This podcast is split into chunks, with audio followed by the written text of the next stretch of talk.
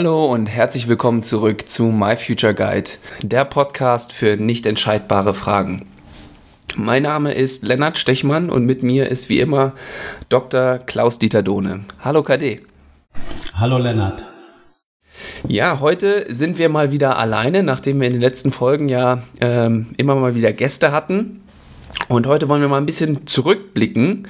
Ähm, einmal auf unsere Gäste, weil wir ja sehr viele authentische Berichte über Berufsorientierung äh, bekommen haben und wie Entscheidungen getroffen wurden.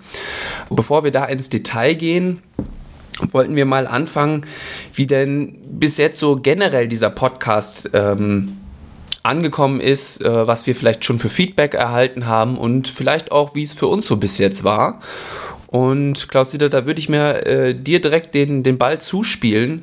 Wie war es denn für dich bis jetzt? Hast du schon Feedback bekommen von Leuten? Äh, wenn ja, welches? Hat das bei dir Überraschung, Genugtuung oder was hat das in dir ausgelöst? Fandest du das interessant? Ähm, vielleicht kannst du da mal ein bisschen was erzählen. Ja, gern. Äh, ja, ich habe also ganz unterschiedliches Feedback erhalten und äh, war wirklich zum Teil überrascht. Also, dass ich äh, von jemandem Feedback erhalten habe, der aus meiner Sicht äh, sehr erfolgreich und stabil im Leben unterwegs ist und der auch sehr klar und eindeutig handeln kann und Entscheidungen fällt und das sein Leben lang weitgehend getan hat. Der sagte dann zu mir auf einer Autofahrt äh, zu seiner Firma und zu seinem Unternehmen, äh, dass er Fan von unserem Podcast geworden wäre, aber dass das unangenehme Folgen für ihn hat. Nämlich seine Sicherheiten, die er vorher hatte, die würden sich mehr und mehr auflösen. Und er hat das dann in so einer Geschichte gesagt, als ich ihn gefragt habe, ob er mir das ein bisschen näher erklären kann an einem praktischen Beispiel. Und dann hat er gesagt, ja, hat er gesagt, also vorher war ich immer äh, sehr motiviert, auch mit meiner Frau, viele Dinge in der Welt selbst zu erleben, hinzureisen äh, und unmittelbar mit den Sinnessystemen zu erfahren. Und ein großes Ziel auf unseren Reisen war entweder äh, der Nord- oder der Südpol. Und dann hat er gesagt, und jetzt stelle ich mehr und mehr fest, dass die Eisbären äh, oder die Pinguine dort auch sehr gut ohne mich leben können. Und stelle, mehr, stelle fest, dass ich mehr und mehr solche äh, Wünsche hinterfrage und die für mich an Bedeutung verlieren. Äh, und dann habe ich ihn gefragt, ob er das seiner Frau schon mitgeteilt hat. Nee, hat er gesagt, das sei die schwierigste Aufgabe, ihr das demnächst nahezubringen, dass er nicht mehr diese Reisen in dieser Form wie in der Vergangenheit machen möchte.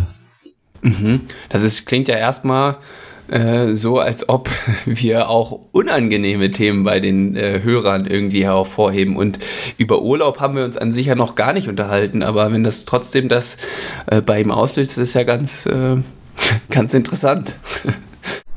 Ja, also ich glaube gar nicht. Jetzt ist die Frage, du hast ja jetzt so die, die Wertung da reingebracht, dass wir auch was Unangenehmes auslösen. Er, er fand das zwar einerseits im Erleben jetzt nicht immer positiv, weil, weil das so viel arbeitet in ihm und äh, ich bezeichne mich ja oder andere auch, die jetzt in der Szene unterwegs bin, wo ich dann so hauptsächlich äh, groß geworden bin, dass man in der Beratung ein Anwalt oder eine Anwältin der Ambivalenz ist, also der der Mehrdeutigkeit, der Förderung von Mehrdeutigkeit und Widersprüchlichkeit. Und das regt dann natürlich an, auch äh, die eigenen Vorhaben nochmal auf Sinnhaftigkeit zu überprüfen. Und mhm. die Sinnhaftigkeit kann sich ja für Menschen ändern im äh, Laufe des Lebens.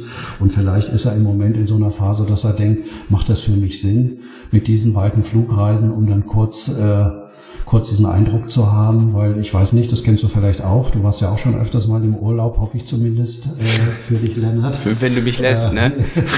ja, wobei ich ja manchmal das Gefühl habe, dass dein äh, Leben bisher sowieso eigentlich nur aus Urlaub bestand. Aber, äh, dass man dann, wenn man dann halt zurückkommt, die eigentliche Erfahrung, etwas gesehen zu haben, dass das doch dann relativ schnell auch wieder äh, verblasst mhm. in der eigenen in der eigenen Erinnerung. Mhm. Ja, aber immerhin scheinen wir, ähm, scheinen wir an den Grundglaubenssätzen teilweise von den Menschen zu rütteln oder zumindest denen nahe zu kommen. Und äh, da dass sie da so ein bisschen zu Nachforschung äh, in sich selber anregen. Und das ist ja eigentlich auch genau das Ziel dieses Podcasts. Jetzt stelle ich mir dann immer nur die Frage, ich habe auch, sagen wir mal, ähnliche Feedbacks bekommen. Ähm, mhm. Und jetzt habe ich es, vorhin hast du schon gesagt, ich habe es ein bisschen gewertet, dass das ja auch durchaus unangenehm sein kann. Und jetzt ist die Frage, halten das denn die Leute überhaupt aus, uns weiterhin zuzuhören? Verstehst du, was ich meine? Ach so. Du bist schon äh, darauf aus, dass wir auch möglichst äh, Zuhörerinnen und Zuhörer haben oder irgendwie noch mehr haben werden. Ja, ich, ich dachte, bin natürlich sehr, sehr zahlenfokussiert, Klaus-Dieter, da. Ich weiß, ich weiß, ja.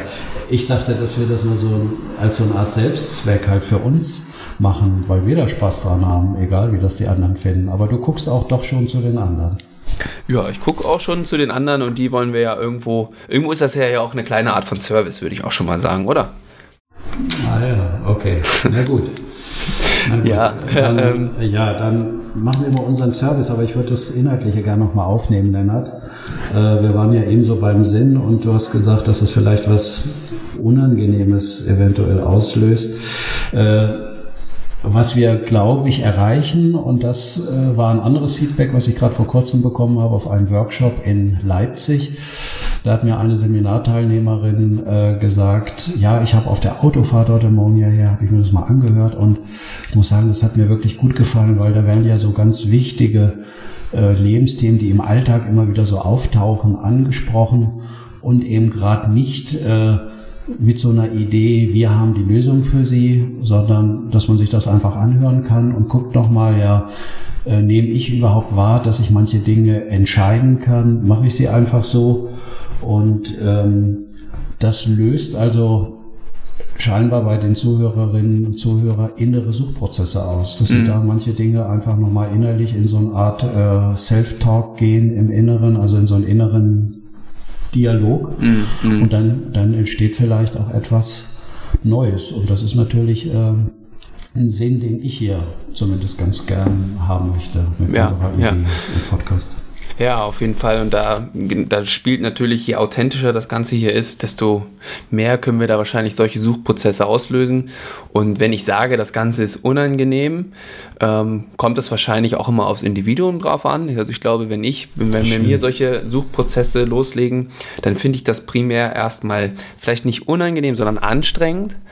Ähm, aber im Nachhinein, also wenn man sich dann dem Ganzen ausgesetzt hat, dann löst das natürlich was sehr Positives in einem aus oder in mir. So rede ich jetzt weiter äh, äh, subjektiv von mir selber, weil wenn ich mich dann damit auseinandergesetzt habe, kann ich viel klarer, viel besser dann die nächste Woche, die nächsten Tage angehen und, und sehe irgendwo klarer, nachdem ich so ein, du hast es genannt, Self-Talk hinter mir habe.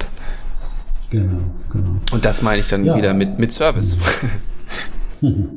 Okay, na, dann wollen wir hoffen, dass das so weitergeht. Wie äh, Du bist ja eher in so einer anderen Altersszene und Altersgruppe unterwegs. Äh, wie haben die denn so teilweise reagiert? Wir haben ja eine sehr junge äh, Frau gehabt, die Linda Obst, und wir haben einen etwas äh, im Alter fortgeschritteneres Menschen äh, erlebt.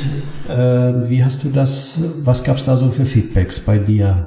Mhm. In Richtung authentisch oder so? Ja, ähm, also das ging schon in eine ähnliche äh, Richtung wie bei dir auch. Ähm, wobei bei mir, also ich vielleicht gar nicht so sehr was andere an Feedback geben. Ich tue mir auch manchmal noch schwer, wie ich denn unseren Podcast verkaufen soll. Also wie bringe ich denn jetzt mein Umfeld dazu, dass die überhaupt dazu äh, dazuhören? Weil ähm, wenn sie denn zugehört haben, dann ist das Feedback sehr ähnlich wie bei dir, also dass das innere Suchprozesse auslöst, dass man sich da hineinversetzen kann. Ähm, zum Beispiel bei der Folge, das war jetzt nicht mit Gast, aber wo wir uns drüber unterhalten haben, dass die, ich nenne es jetzt einfach mal meine Generation, gar nicht mehr oder jünger, gar nicht mehr so Bock hat, unbedingt Chef zu sein. Da habe ich durchaus äh, Feedback bekommen. Ja, da äh, habe ich zwar noch nicht reingehört, aber die Überschrift, damit hattet ihr mich direkt. Ähm, das, da konnte ich mich 100% drin wiederfinden. Ähm, Habe ich auch absolut keine Lust drauf. Ähm, ich möchte hier lieber im Hintergrund oder in der zweiten Reihe verbleiben. Mhm. Und da habe ich gemerkt, dass wir mit solchen, na, ich sag mal, kitzelnden Aussagen äh, gerade, naja, die, die Leute um, ich sag mal, in den 20ern äh, durchaus ansprechen können. Und ähm, von daher hoffe ich, dass wir weiterhin zu solchen Statements fähig sind, um die von unserem Inhalt zu überzeugen, weil ich glaube, wenn, wenn sie denn einmal reinhören, ähm, wie gesagt, habe ich ein ähnliches Feedback wie du bekommen, nur mir fällt es manchmal noch schwer, sie wirklich dazu zu bekommen, dass sie auch reinhören. Genau, genau, ja. Ja, bei äh, mir in der Gegend, wo ich äh, groß geworden bin, da gab es früher so Nachtclub und die haben dann immer es war dann immer so schamhaft, aber äh, der, hat, der hat halt so einen Werbeslogan und der Werbeslogan hieß, äh, Sie kommen als Fremder und Sie gehen als Freund. So stellst du dir das für uns auch vor, für unsere Zuhörer. ja, genau, genau.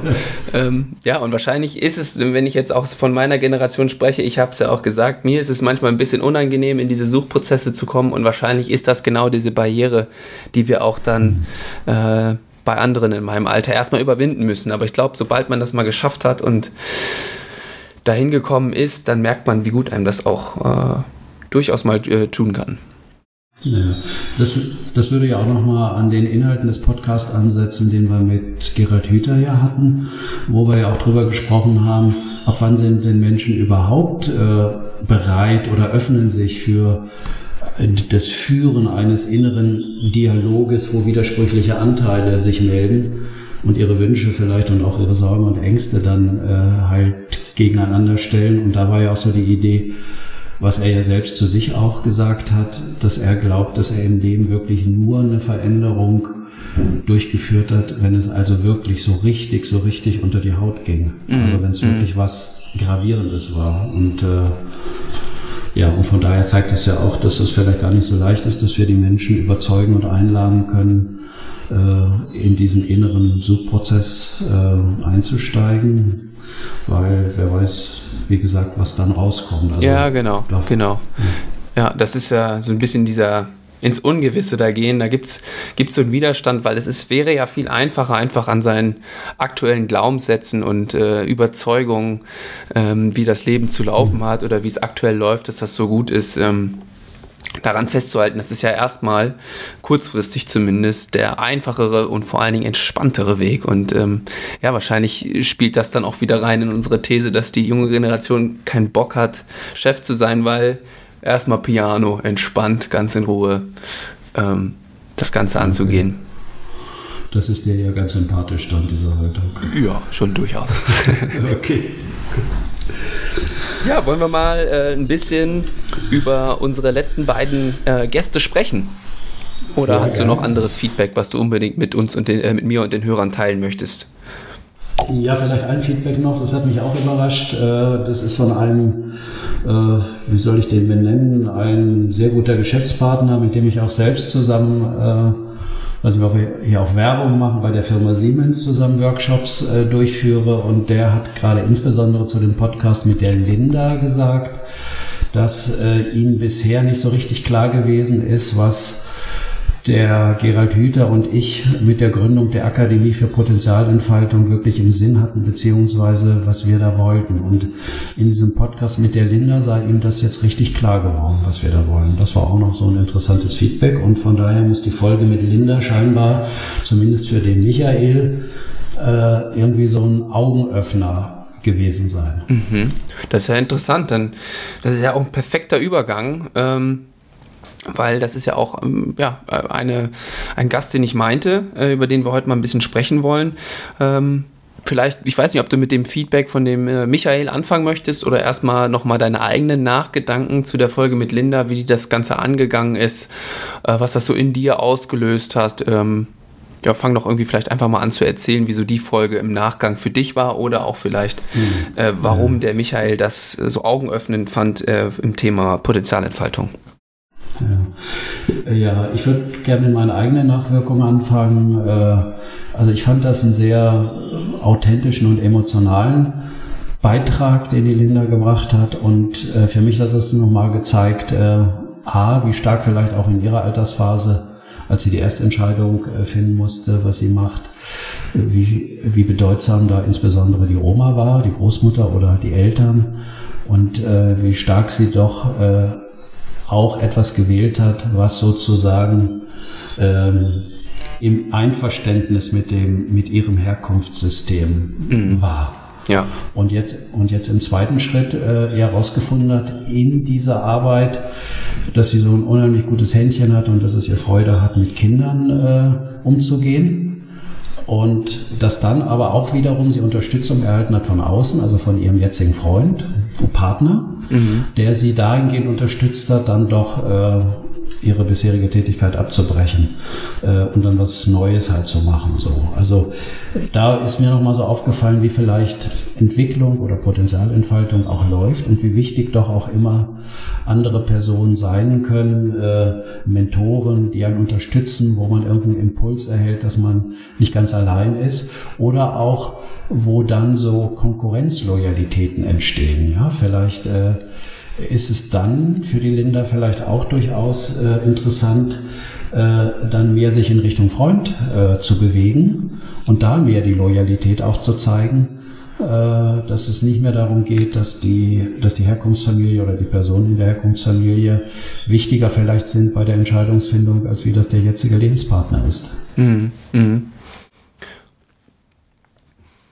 Ja, das, ähm, das fand ich auch, auch sehr interessant und ich, was ich, was das, was ich auch nochmal gut fand oder wie, wie gut das rauskam, ist, wir reden ja immer davon, von nicht entscheidbaren Fragen oder von, es gibt keine richtige äh, oder falsche Entscheidung. Und jetzt kann man natürlich im Nachgang sagen, ah, die erste Ausbildung ähm, von Linda, wo sie sich ähm, noch für den Einfluss der Familie von der Oma entschieden hat, sage ich mal, kann man jetzt irgendwie sagen, ja, das war falsch, weil die das abgebrochen hat. Finde ich aber in dem Fall überhaupt gar nicht, denn das hat ja in ihr oder dadurch hat sie Erfahrungen gemacht, ähm, die sie letzten Endes zu dem Schluss haben kommen lassen, hey, toll, dass ich das ausprobiert habe und es macht mir auch Spaß, aber ähm, im Endeffekt ist es jetzt vielleicht mittlerweile nicht mehr ganz das Richtige für mich. Ich merke, wie ich irgendwo anders, du hast gesagt, ähm, ähm, auch Loyalitäten von dem Freund irgendwie jetzt suche oder dass mich das äh, mehr anspricht oder ich weiß nicht genau, wie man das jetzt rund formulieren soll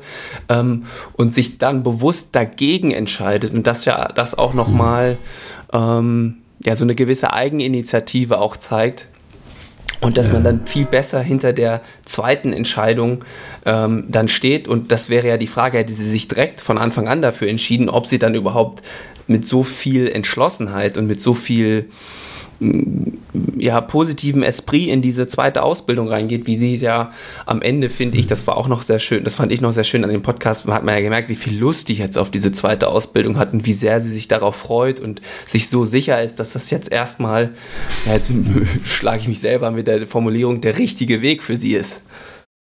Absolut. Und ich glaube, dass es ja immer nur darum geht, halt situativ für sich zu gucken, was ist der richtige Weg. Und das kann sich, wenn man sich natürlich weiterentwickelt, auch immer wieder ändern. Das haben wir ja auch gesagt. Genau. Und, ja. ich, und ich glaube, dass es ja darum geht, dass die Frage ist ja, wie du sagst, wenn Linda das gleich zu Beginn gemacht hätte, dann hätte sie ja damit leben müssen, dass sie sozusagen nicht im Einverständnis äh, mit ihrer Oma und mit ihrer Mutter dort gewesen wäre. Und die Frage ist, welche Folgen das für sie halt mhm. gehabt hätte. Dann hätte, hätte sie eine Ausbildung gemacht und wäre innerlich vielleicht noch zerrissen gewesen in ihrem inneren Self-Talk, äh, dass da immer auch noch die Stimme gewesen wäre, ob ihr das Spaß machen darf. Und das ist doch das Falsche. Also ob sie sich wirklich so mit ganzem Herzen auf die Sache hätte hätte einlassen können. Und man könnte sagen, vielleicht war das ja eine geschickte Entscheidung, das erstmal so zu machen. Dann hat man den Segen sozusagen von zu Hause und mhm. kann dann nochmal kann dann nochmal in Ruhe neu gucken, ob man dann Ideen bekommt, was einem wirklich Spaß macht. Und dann hat sie ja auch mit ihrem Freund dann die nötige Unterstützung, der wie so ein Magnet dann vielleicht auch wirkt, äh, äh, dass das dann äh, halt umsetzbar ist. Auf jeden Fall fand ich, hat sie schön gesagt, dass es jetzt mehr ihre eigene ähm, autonome Entscheidung ist. Und das ist ja das, was du sagst. Wenn wir das fällen, dann wird es klarer im Kopf dann gehen wir mit mehr Schwung dran, dann sind wir morgens auch nicht müde, wenn wir aufstehen müssen und müssen nur zur Arbeit fahren oder halt zur Ausbildung, sondern dann laufen die Dinge eigentlich wie von selbst. Ja, und trotzdem, wie du schon sagst, tut es im ersten Moment erstmal gut, natürlich diese Loyalität gerade vielleicht auch in dem Alter noch ähm, da zu der Mutter, zu der Oma zu halten, weil das mhm. gibt einem ja auch die gewisse Sicherheit. Ähm, ja. Und dann fand ich es natürlich dann wieder interessant, wenn wir jetzt dann das ja, vergleichen ähm, mit dem Herrn Thames, weil der ist das ja, ja erstmal ein bisschen andersrum angegangen, oder? Der hat ja sich erstmal gegen den Einfluss von, seinen, äh, von seinem Vater entschieden und gesagt, oder es, nee, warte mal, das war nicht ganz so, aber er hat sich irgendwann aktiv gegen den entschieden und da ist es ja zu einem Bruch gekommen. Also da war das dann ja nicht ganz so einfach. Und die haben sich dann erst in, in zweiter Instanz oder dritter Instanz wieder zusammengefunden. Ja, du hast natürlich recht. Also ich glaube, dass äh, diese, diese Wirkkräfte von diesen Entscheidungen äh, mit den Eltern oder halt gegen die Eltern mit den Entscheidungen natürlich immer irgendwie halt wirken. Und ich glaube, so wie ich es verstanden habe, gab es eine ganz besondere enge Verbindung, zumindest auch zu dem Vater von ihm, von Herrn Thames. Und ich glaube, dass der Vater mit Sicherheit auch besonders stolz auf ihn gewesen sein muss, weil wenn er als junger Mann äh, Vize-Weltmeister wird und eigentlich auch wenn sie nicht stattgefunden haben, aber die Möglichkeit hat, an den Olympischen Spielen teilzunehmen. Hm. Dann hat es zumindest ja räumlich vielleicht auch eine Ablösung halt gegeben. Er sagt, er war dann bei der Bundeswehr, der war dann wahrscheinlich in so einer Leistungssportgruppe, die da spezielle Förderung erhielt und dann war er vielleicht auch nicht mehr halt so zu Hause. Aber er hat ja auch gesagt, wie er immer wieder in vielen Gesprächen in Auseinandersetzung mit seinem Vater war, was die richtige Entscheidung ist. Und er hat sich ja dann eben gegen die Olympiade entschieden und sozusagen, und in den Gesprächen mit dem Vater muss ja sowas entstanden sein. Ich setze jetzt erstmal auf meine Ausbildung beruflicher Art mhm. und Bayern und Bayern Thames und da habe ich von Linda jetzt nichts gehört, aber Herr Thames hat ja auch gesagt, er hat eben mehrere Brüder und ja. äh, und da Brüder sind ja vielleicht auch mit so einem, sage ich mal, äh, recht starken, starken Vater, wie ich das so einschätze, äh, ja auch in Art Wettbewerb Konkurrenz. ja, untereinander so ein bisschen. Das hatten wir auch ganz kurz angeschnitten Absolut. in der Folge, ja. Ja, genau. Wie können die anderen Brüder das aushalten, wenn sie da vielleicht jemand haben, der in den Medien ist, im Fernsehen, Vize-Weltmeister, dann gucken die auf den Vater, äh, guckt ihr diesen Sohn vielleicht ganz speziell an, spricht er mehr über den mhm. äh, und, so. und das nehmen ja Menschen in sozialen Systemen, egal ob in der Familie wie auch in Arbeitsteams, ja immer hochsensibel war. Ja. Wie gehen, wie gehen die Chefs oder die Chefin mit den anderen um? Wer kriegt besondere Aufmerksamkeit? Und die nehmen das immer sofort irgendwie, äh, setzen das in Bezug auf sich. Vergleichbarkeit, Wettbewerb, vielleicht Neid und so weiter kommt da immer durch. Und da hat Herr Thames ja dann mit dieser Münchner Firma, die sie da zusammen übernehmen wollten, am Anfang hat er gesagt, okay, mache ich. Und hatte dann das Selbstbewusstsein, ich möchte aber 51 Prozent haben. Mhm. Und da hat ja der, das hat ja der Vater nicht zugelassen, dass er die Mehrheit bekommt, also ganz autonom entscheiden kann, wie er diese Firma aufbaut, sondern da kam plötzlich, warum auch immer, entweder war dem Vater das zu viel Selbstständigkeit oder der Vater hat vielleicht auch daran gedacht, äh, er will vielleicht seinen Sohn nicht unbedingt vorziehen vor den anderen Söhnen oder denen irgendwas äh, mhm. Besonderes geben. Also so könnte man, so habe ich das zumindest von außen wahrgenommen und so könnte man das vielleicht ein Stück weit sehen. Und da hat er ja irgendwie so einen radikalen autonomen Weg gewählt. Und da hat er sich ja, glaube ich, abgelöst, erstmal aus der Familie und hat ja dann auch, fand ich, sehr äh, emotional berührend für mich geschrieben, wie wichtig dieser Chef äh, war bei... In, in, Frankfurt da, bei der anderen Firma war das Frankfurt, dann, ne? genau wo das, wo das Auto auf der Fahrt nach Frankfurt halt verreckt ist bald. Ne, ja, vor den Toren wollte nicht mehr fahren, ja. Weil er halt das entscheidende Ablösungsgespräch da nicht führen wollte. Und da merkst du ja, wie stark innerlich in ihm das am Arbeiten war, die Ambivalenz. Und dann hat er sich ja doch letztendlich für die Übernahme des elterlichen äh, Betriebs entschieden. Und wenn man dann das Leben mal so halt anguckt, dann ist das natürlich immer eine Folge auch von Übergängen und von Entscheidungssituationen und dass Entscheidungen ihren Preis haben, immer egal wie man sich entscheidet. Das passt ja auch gut zu unseren sogenannten nicht entscheidbaren Fragen, dass er ja heute eben mit seinen jungen äh, 62 Jahren doch immer wieder noch nachts äh, sozusagen aufwacht und sich die Badehose anzieht äh, und rausgeht und ein paar Bahnen schwimmt, weil er denkt, jetzt ruft jeden Moment der Bundestrainer an. Also ja, das bekommt man ja nicht sozusagen ruhig, mhm. diese, diese wichtige Seite. Und so glaube ich, äh, laden alle Menschen über ihre Lebenszeit solche äh, halt Geschichten auf, die sie dann nicht gelebt haben und die sind in uns. Und dann ist ja die Frage, wie harmonisch und geschmeidig finden wir damit einen Umgang? Müssen wir uns dafür abstrafen? Leiden wir darunter, dass wir immer noch meinen, da fehlt uns was ganz Entscheidendes in unserem Leben und versuchen das irgendwie durch Ersatzkompensation herzustellen und so weiter. Mhm. Ja, was das also oder was ich dich auch nochmal in diesem Bezug auf den, die letzten beiden Gäste fragen wollte. Wir haben es jetzt schon so ein bisschen ähm, ja, angesprochen, aber diese, ja, diesen Konflikt mit den Eltern oder mit Bezugspersonen, wie, wie wichtig da diese, diese Autonomie irgendwo ist. Oder ist es vielleicht auch in manchen Fällen erstmal, würde ich jetzt vielleicht das Beispiel Linda wieder vorziehen, auch erstmal richtig weiter auf die zu hören. Oder ja, jetzt habe ich es schon wieder falsch formuliert. Oder erstmal sinnvoll weiter auf die zu hören, einfach um diese Sicherheit auch vielleicht in sich selber erstmal aufzubauen, dann eine eigene Entscheidung zu treffen. Und ich glaube, das spiegelt dann ja auch immer wieder, dass es kein Patentrezept gibt. Deswegen äh, haust du mir ja immer auf die Finger, wenn ich äh, hier versuche, äh, mhm. allgemeingültige Tipps oder Vorgehensweisen ähm, für die Berufsberatung oder ja, für die Berufsorientierung äh, hervorzuziehen. Ähm, trotzdem finde ich es irgendwie nochmal so interessant, wie ist das einfach wirklich so individuell abhängig, was man da machen sollte? Kann man da, kann man da überhaupt irgendeinen Ratschlag geben?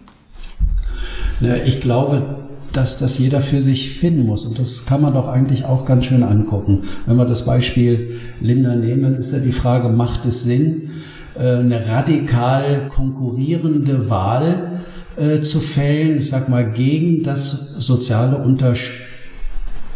Unterstützungssystem oder halt Herkunftssystem wie das halt bei ihr die Familie war mit Oma. Das heißt, wenn man innerlich nicht ganz sicher ist, macht das für mich keinen Sinn. Mhm. Wenn man schon so weit abgelöst ist und so viel Fähigkeiten in sich trägt und so viel Selbstwert hat und Sicherheit, dass man das schafft, egal was die zu Hause sagen. Mhm. Da kann man das natürlich machen. Mhm. So, mhm. also von daher müsste man sich immer halt den Einzelfall anschauen und nur jetzt mit Gewalt gegen, also entgegengesetzt die Entscheidung zu fällen, was die von zu Hause wollen, um unbedingt seine Autonomie aufrechtzuerhalten, halte ich dann irgendwie auch nicht so für so ja, geschickt. Ja, ja. und das finde ich dann immer wieder interessant, weil diese Fragen kommen ja im Endeffekt ähm, immer in einer, in einer ähnlichen Phase bei uns Menschen auf. Und das ist nach dem, ja, nach dem Schulabschluss, egal welcher. Also da ist es dann ja, ich sag mal, das geht so ab 15, 16 los, bis hin zu, manche machen es ein bisschen später, bis, ich sag mal, 20 grob. Ähm, und da wird das dann ja so ein bisschen erzwungen, irgendwo eine Entscheidung. Äh, aber was, vielleicht sind halt auch einfach viele in dem Moment noch nicht so, nicht so weit und haben, wie du jetzt gerade formuliert hast, noch nicht die nötige innere Sicherheit, diese Entscheidung zu treffen. Und vielleicht liegt es ja auch daran, dass diese ja, Berufsberatung äh, oder dass es überhaupt eine Berufsberatung gibt auf der einen Seite, dass die Leute da Unterstützung brauchen äh, und sich Rat suchen und auf der anderen Seite spricht das ja auch wieder dafür, warum die Leute da überhaupt so viel Probleme ähm, mit haben, weil sie teilweise vielleicht noch nicht so weit sind und andere denken sich schon mit 14, 15 oder noch früher haben die irgendwie schon ganz klar diese innere Sicherheit, die die brauchen, um solche Entscheidungen zu treffen und haben das quasi schon im Vorhinein für sich gemacht und die können überhaupt nicht nachvollziehen, warum da andere Leute Probleme mit haben.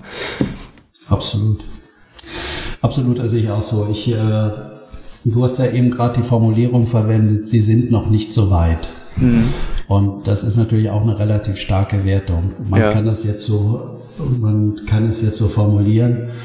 Aber äh, die Frage ist ja, und das geht ja auch immer wieder durch die Medien und wird diskutiert, ob sich die Jüngeren überhaupt in deinem Sinne weit entwickeln können, im Sinne von äh, halt Autonomie und Sicherheit im Inneren ausbilden können, wenn die Eltern scheinbar so viel Unsicherheit nach außen bringen, indem die sich bis ins fortgeschrittene Alter noch um ihre Kinder bemühen. Mhm. Halt, was ja auch in dieser Bezeichnung zum Ausdruck kommt, äh, die äh, äh, Hubschraubereltern. Mhm.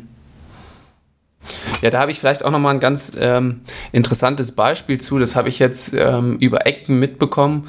Und zwar geht es da um, um eine Mutter, äh, mit der habe ich gesprochen und die erzählte mir so ein bisschen über ihr Leid mit ihrem Sohn.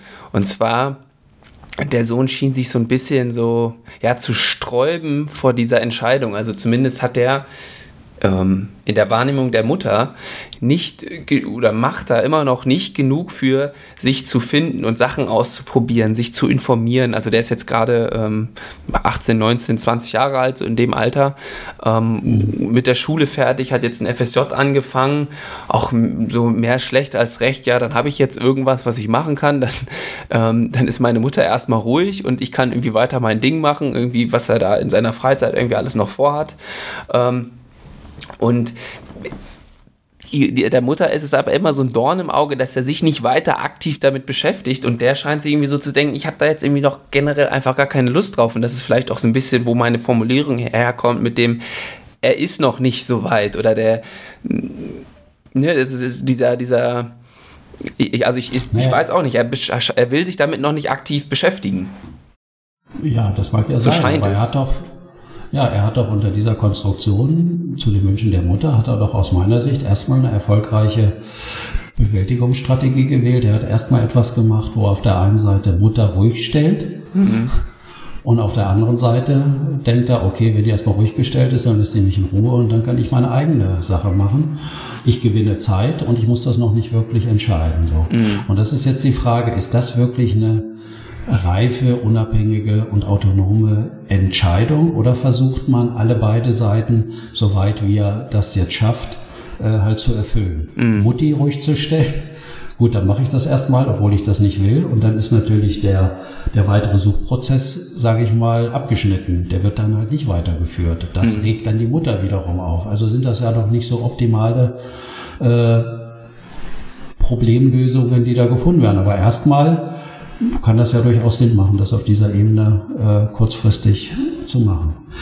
Ja, und aber was ich vorhin sagen wollte mit diesen Hubschraubereltern, das wird ja so ein bisschen, ich sag mal euch oder wurde das euch ja auch so ein bisschen unterstellt, dass die äh, scheinbar einerseits das auch gut finden, die Fürsorge die die Eltern immer noch haben, auch wenn sie vielleicht schon 19 sind, äh, mhm. 20 sind oder dass ihnen eigenverantwortliche Entscheidungen abgenommen werden. Und andererseits wird dann den Eltern ja äh, auch vielleicht unterstellt, äh, dass die Eltern ihre Kinder nicht loslassen können und würden denen äh, nicht zumuten wollen und hätten da immer Sorge und Angst. Also brauchten die eigentlich zur Stabilisierung äh, in ihrem eigenen Leben. Mhm. Ja, ja. Und das ist ja irgendwie so ein bisschen auch so ein Teufelskreis, ne? Also der, der Jugendliche oder die Jugendliche in dem Moment ist erstmal ganz froh. Das ist ja irgendwie alles ganz einfach, wenn die Entscheidung abgenommen äh, wird und die, die Eltern, in dem Moment die Hubschraubereltern, äh, treffen weiterhin die Entscheidungen, aber regen sich dann teilweise vielleicht darüber auf, dass sie das immer noch müssen, aber eigentlich finden sie das auch ganz gut. Und das ist ja irgendwie so ein Teufelskreis, aus dem, wie bricht man denn aus dem Poten äh, möglicherweise überhaupt aus? Oder geht das dann bis ja, ins hohe Alter so weiter?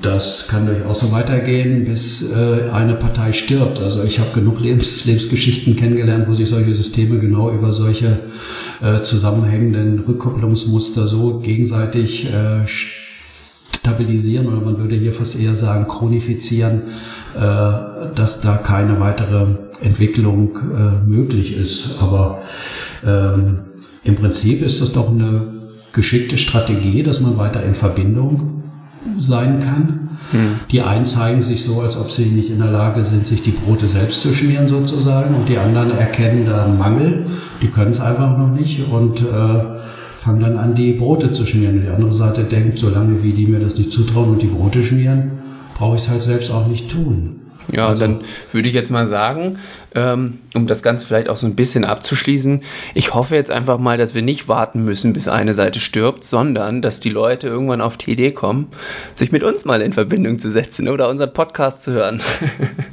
Wenn es genau. denn so einfach wäre, zumindest vielleicht als, ähm, als Start, ähm, um da vielleicht überhaupt mal ein Bewusstsein hinzulenken, ähm, mhm. dass da vielleicht mal, ähm, ja, wir haben es Suchprozesse bis jetzt genannt, ähm, hilfreich wäre oder ja. stattfinden könnte.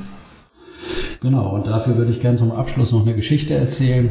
Sehr vor, gerne. Jahren ging mal durch, vor Jahren ging mal durch die Medien, Lennart, dass die italienischen Männer äh, oder Jungen, oder da würde man eher von Männern sprechen, so lange äh, zu Hause bei Mutti wohnen bleiben wie keine anderen in Europa. Also mit 30 Jahren auch noch zu Hause bei Mutti wohnen und die ganzen Vorzüge von Mutti auch mitnehmen. Deutsche Vita sagt man dann, ne? Ach, so heißt das da. Okay, gut. Ich dachte immer, da ging es um die Süßspeise, aber okay, Deutsche Vita, gut. Und da wurde immer dieser Witz erzählt, warum Jesus in jedem Fall italienischer Abstammung gewesen sein muss. Da wurde gesagt, also auch Jesus wohnte noch mit 30 Jahren bei seinen Eltern, sprich bei seiner Mutter. Äh, er glaubte immer noch, seine Mutter sei Jungfrau und Mutter dachte immer noch, ihr Sohn sei Gott. Also von daher würde das äh, mit Sicherheit ein gutes Beispiel sein. ja, ähm, ja, dann haben wir doch schon wieder ähm, eine, eine Folge hier äh, produziert, wo hoffentlich ähm, die Leute zu angeregt werden, ihre eigenen Suchprozesse nochmal wieder neu anzugehen oder fortzusetzen, wie auch immer. Ähm, wir hören uns nächste Woche schon wieder. Ich weiß nicht, ob wir dann schon den Gast haben oder die Woche drauf. Äh, die Hörer können auf jeden Fall gespannt sein. Und ja, ich freue mich auf die nächste Folge mit dir und weitere interessante Themen, die wir dann mal wieder auf den Tisch bringen. Bis zum nächsten Mal. Okay, tschüss, Lennart.